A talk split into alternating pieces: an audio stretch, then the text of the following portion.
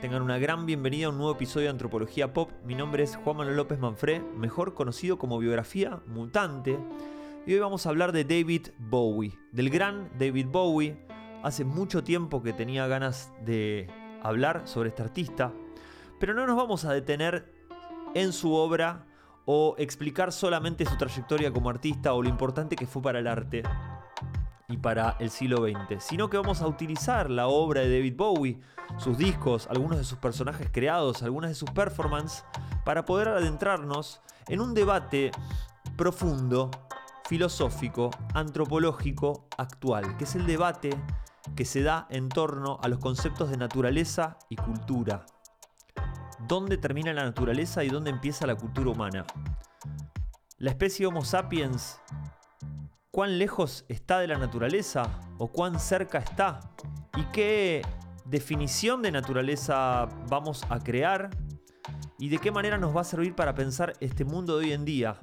Un mundo que desde una mirada ambientalista está cerca del colapso y un mundo que para poder seguir progresando y seguir desarrollándose de la manera que nos estamos desarrollando necesita vincularse de maneras más agresivas con la naturaleza, con lo que se dice la producción de proteínas para la alimentación y la extracción de minerales para poder seguir desarrollando tecnología, entre otras cosas.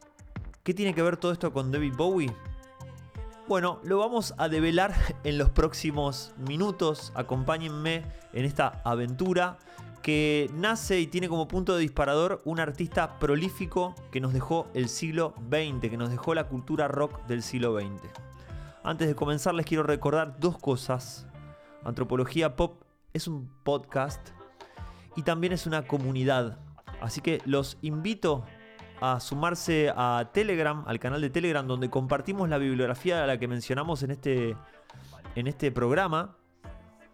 Y también debatimos algunas temáticas en la medida de lo que el campo de lo escrito nos permita. El canal de Telegram obviamente es Biografía Mutante, lo tienen en la descripción de este episodio y de todos los episodios para suscribirse. Y también les quiero comentar que estoy en Twitch. Los lunes a las 23 horas prendo religiosamente el Twitch, mi canal de Twitch, para hablar de estos temas en vivo, para responder preguntas y para incluso traer los borradores de lo que serán los próximos episodios del podcast para pingponearlo con la gente que se cope. Así que esa es la invitación. Pueden seguirme también obviamente en Instagram, Biografía Mutante. Y ahora sí, vamos a comenzar.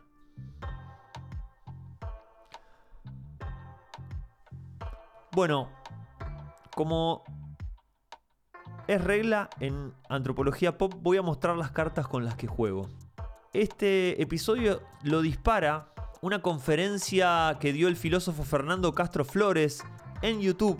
Es un filósofo español de mucha trayectoria que se llama Conferencias de Estética, dos puntos David Bowie. En esa conferencia, el filósofo Castro cita varios libros sobre David Bowie que no los leí y que obviamente voy a juntar unos mangos para comprarlos porque al ser de David Bowie me interesa tenerlos en original.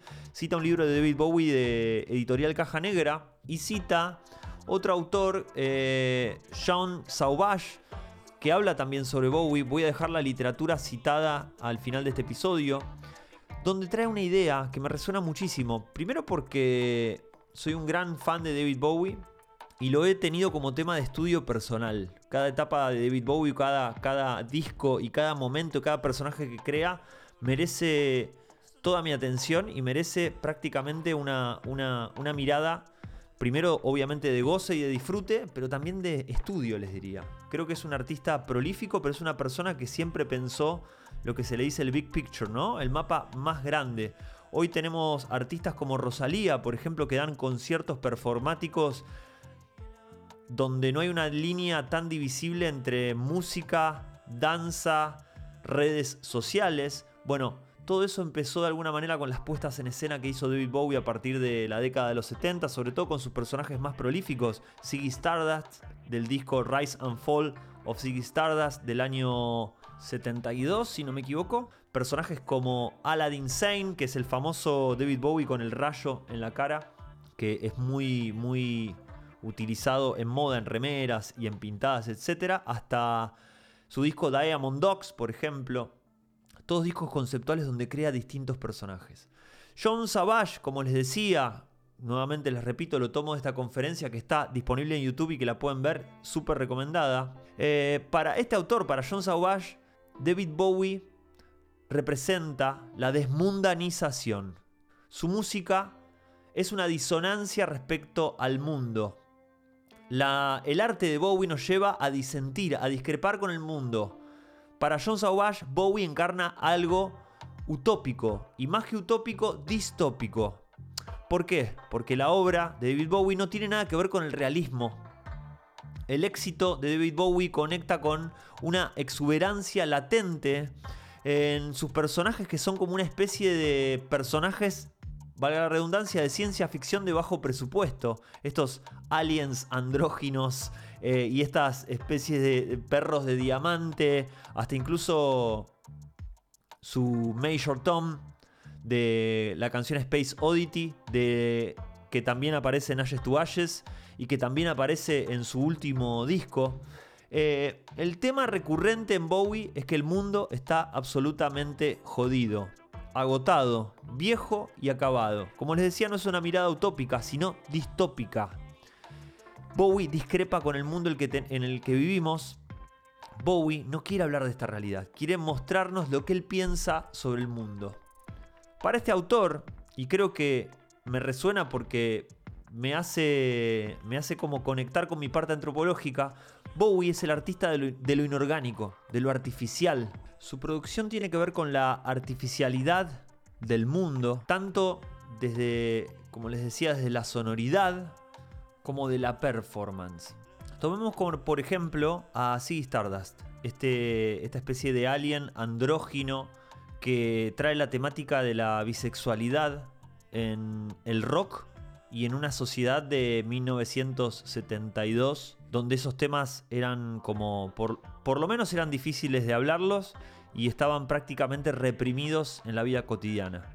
David Bowie al plantear este personaje que viene del futuro y nos viene a decir en la canción Five Years, nos quedan 5 años porque esto se va todo a la mierda, nos permite generar conversaciones que en ese momento parecía que definían o redefinían nuestro vínculo con la naturaleza. Frente a la creencia de que lo masculino y lo femenino es algo del orden natural, donde se pensaba o se patologizaban otras preferencias sexuales, otros deseos e incluso otras identidades de género, un extraterrestre que viene del, más allá que no tiene una sexualidad definida, parece una obra de ciencia ficción de Úrsula K. y también se convierte en un fenómeno pop que acompaña e identifica a las personas que son vistas como raras en el contexto de esa época.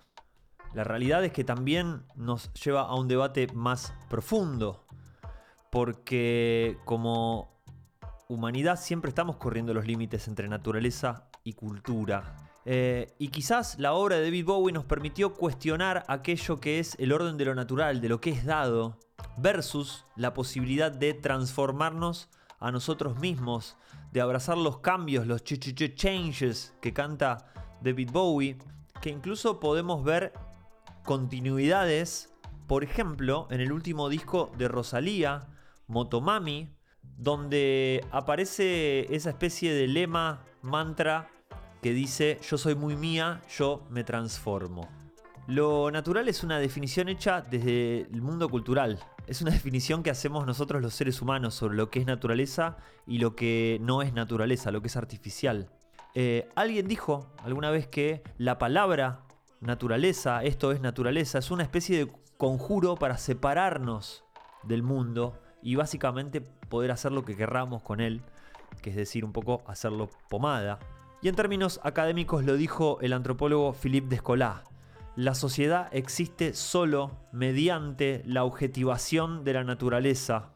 Pero bien vale decirlo, la idea de lo natural, la idea de la naturaleza es una idea occidental. Hay otros grupos humanos en el mundo que no dividen entre naturaleza y cultura, sino que se relacionan con el medio ambiente de otra manera y clasifican el mundo de otras maneras. Como les decía, la antropología se ha encargado de documentar mucho esas visiones alternativas o esos mundos posibles dentro de este mundo, esos otros mundos posibles dentro de este mundo.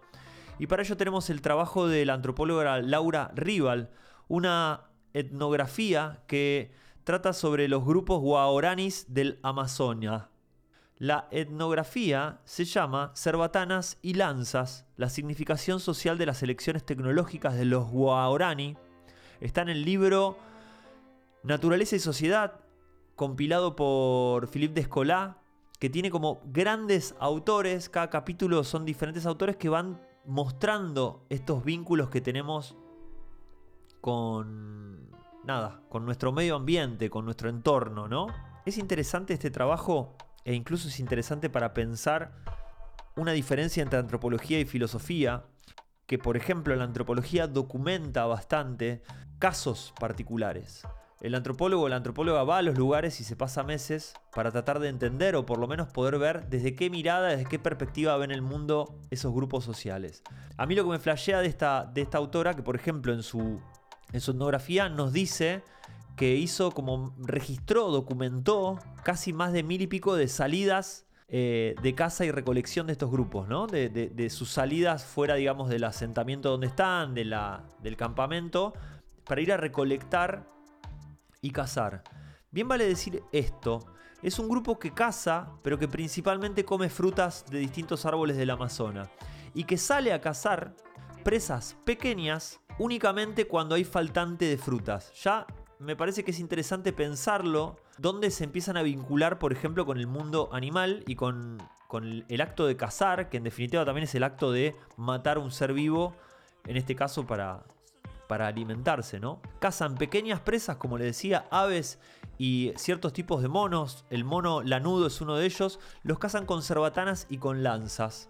Las cerbatanas, ellos las consideran no tan violentas o consideran que no es un acto violento cazar un animal con cerbatana. La autora dice que estos grupos eh, originalmente Buscaron durante mucho tiempo imitar a las arañas y los escorpiones con sus aguijones que envenenan a las presas y fueron desarrollando estas cerbatanas y descubrieron, después de muchas generaciones y de muchas pruebas, fíjense cómo la innovación y la creatividad está, está en todos lados de la humanidad, fueron probando con muchos, primero probaron con moler arañas y escorpiones y ver si eso podían hacer un concentrado de veneno que eh, envenena a los animales.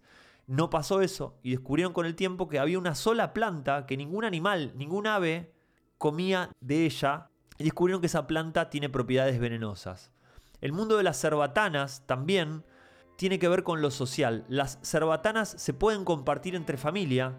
Para estos cazadores, usar una cerbatana se la podés prestar a tu hermano, a tu padre, a tus hijos. Es una especie de mediador eh, de alguna manera amistoso en tu familia.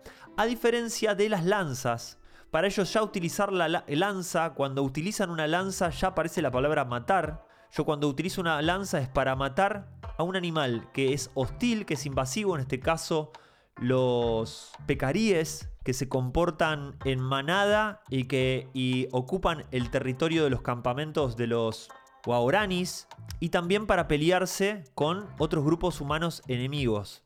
Así, la lanza es un método violento donde reconocen que eh, se hace desde el enojo y desde la protección del territorio, no así para alimentarse, aunque a los pecaríes se los coman una vez que los, que los matan, pero está mediado mucho más por el enojo y por el cuidado de la protección. Las lanzas no se, no se comparten, las lanzas las usa cada miembro, e incluso en la persona que le clavan la lanza y la matan, le dejan la lanza como de alguna manera señal de que ese hecho ocurrió y que no se puede volver atrás. La lanza no, no la retiran. Así que tenemos, por ejemplo, este esquema de, relación con el medio ambiente de este grupo cazador-recolector. La cerbatana no es violenta, sirve para cazar animales emparentados, animales que se creen que son cercanos y la lanza como arma se comparte familiarmente. Es una tecnología de inclusión. En el otro lado tenemos a la lanza que es violenta que sirve para confrontar la otredad. Es para cazar pecaríes que son invasivos y grupos humanos enemigos. Es una tecnología de exclusión. Y lo que explica esta autora es que los guaoranis no buscan la eficiencia a toda costa. Por ejemplo, para pensar de vuelta nuestro vínculo con la naturaleza, que en la sociedad occidental buscamos maximizar el beneficio humano, no el beneficio de la totalidad de nuestro medio ambiente.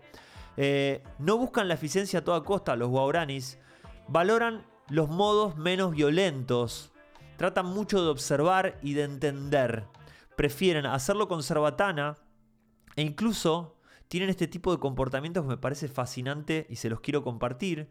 Eh, por ejemplo, de los árboles que tienen los frutos que ellos comen, nunca vacían el árbol porque tienen que dejarle comida a los otros animales. Y también tienen una especie de código de caza con estos monos lanudos y estas aves, donde ellos, por ejemplo, entienden que si hacen un contacto visual con el animal, ellos sienten que el animal les está pidiendo que les perdonen la vida. Y en caso que haya un contacto visual, el cazador no lo caza. Va a buscar otro animal porque considera que ese animal le pidió que le perdone la vida. Con lo cual nos lleva a, otro, a otra forma de pensar los vínculos entre naturaleza y sociedad, ¿no? O naturaleza y cultura, ¿no? A la cultura o a, orani. Lo pienso, por ejemplo, en los términos occidentales, donde la naturaleza a ver, no nos importa demasiado, quizás de alguna mirada más ambientalista, pero en términos productivos no nos importa demasiado. Si hay que desmontar parte del Amazonas para producir soja, para alimentar con esa proteína la producción de cerdos para generar proteína animal o incluso usar la soja para infinita de cantidad de cosas que son como bastante procesadas, bastante industriales, no nos importa. Eh, nos importa maximizar el beneficio, no nos, nos importa esta mirada desde la economía occidental, que también es la economía académica, donde piensa que el mundo natural es una vertiente, una fuente de recursos que están a disposición del humano. De vuelta una mirada antropocéntrica del mundo. Eh, desde esa mirada antropocéntrica, créanme, me parece súper interesante la obra de David Bowie y me parece que es de esos artistas que son, son muy flasheros porque te la hacen de una manera que vos no te das cuenta. David Bowie trae todo un mundo artificial, trae unos personajes súper distópicos y te está hablando cosas que ni te imaginás.